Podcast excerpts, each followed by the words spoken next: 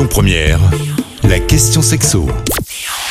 On se retrouve comme chaque semaine pour la question sexo avec Jessica d'Espace Plaisir dans le premier arrondissement à Lyon. Bonjour Jessica. Bonjour Cécile. Nous allons aborder la sexualité après la grossesse, d'abord dans un premier temps du point de vue médical, physique, et puis dans un second temps du point de vue psychologique.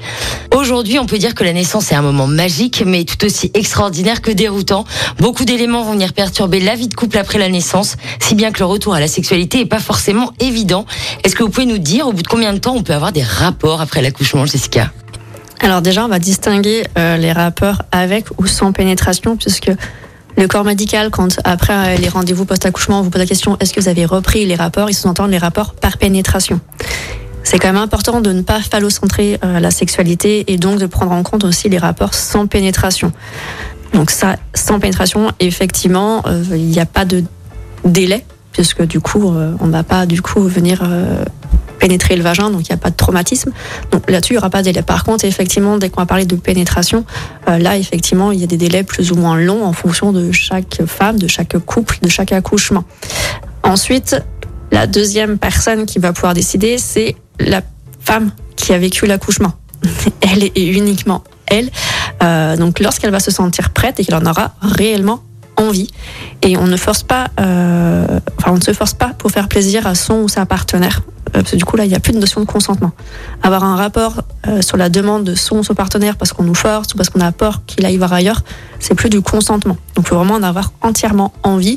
L'autre partenaire forcément ne doit exercer aucune pression s'il exerce une pression et qu'il insiste un petit peu, là il y a un petit problème de communication dans le couple qu'il va peut-être falloir régler.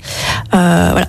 Souvenez-vous que vous venez de vivre un accouchement, c'est finalement quelque chose qui arrive que quelques fois dans la vie d'une femme, donc on prend le temps. Ensuite, il y a également du coup la peur de ne pas avoir de sensations, de plus avoir les mêmes sensations à cause du périnée qui forcément s'est détendu à cause de l'accouchement, à cause de la grossesse. Pendant neuf mois, le poids du bébé a pesé sur le périnée, donc il va falloir forcément rééduquer son périnée.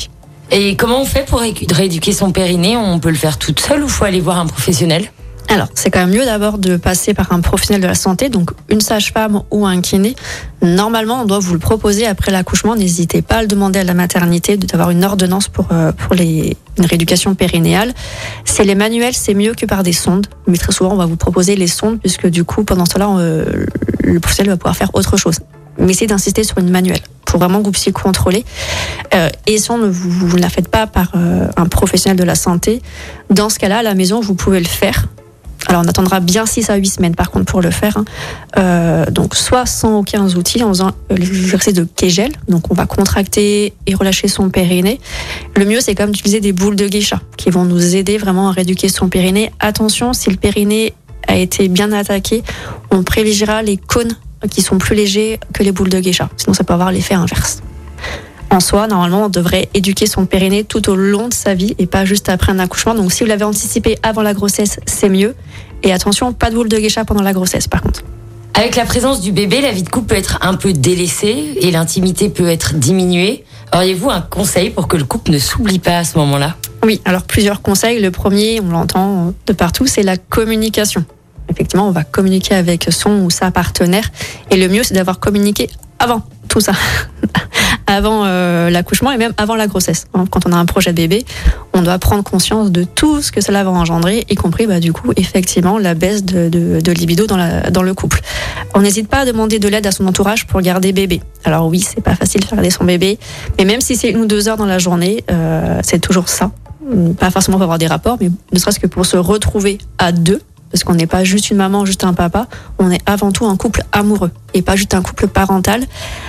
Et on va essayer d'avoir un papa qui participe un petit peu au rendez-vous post-accouchement pour nous soulager un petit peu. On l'avait vu, hein, euh, les papas qui participent aux tâches ménagères, dans leur couple, il y a une meilleure sexualité.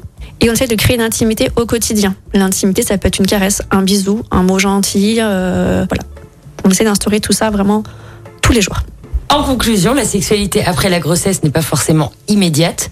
Il faut prendre son temps, ne pas hésiter à se tourner vers le corps médical, notamment les sages-femmes, et puis prendre le temps de profiter de ce moment magique à deux. Merci Jessica d'avoir répondu à nos questions. Je rappelle que vous êtes gérante de la boutique Espace Plaisir dans le premier arrondissement de Lyon. Et on se retrouve la semaine prochaine. Merci. Retrouvez toutes les questions sexo du vendredi sur lyonpremière.fr. La question sexo avec Espace Plaisir, votre love shop depuis plus de 10 ans à Lyon, 16 rue Constantine et sur espaceplaisir.fr. Écoutez votre radio Lyon Première en direct sur l'application Lyon Première, lyonpremière.fr et bien sûr à Lyon sur 90.2 FM et en DAB+. Lyon Première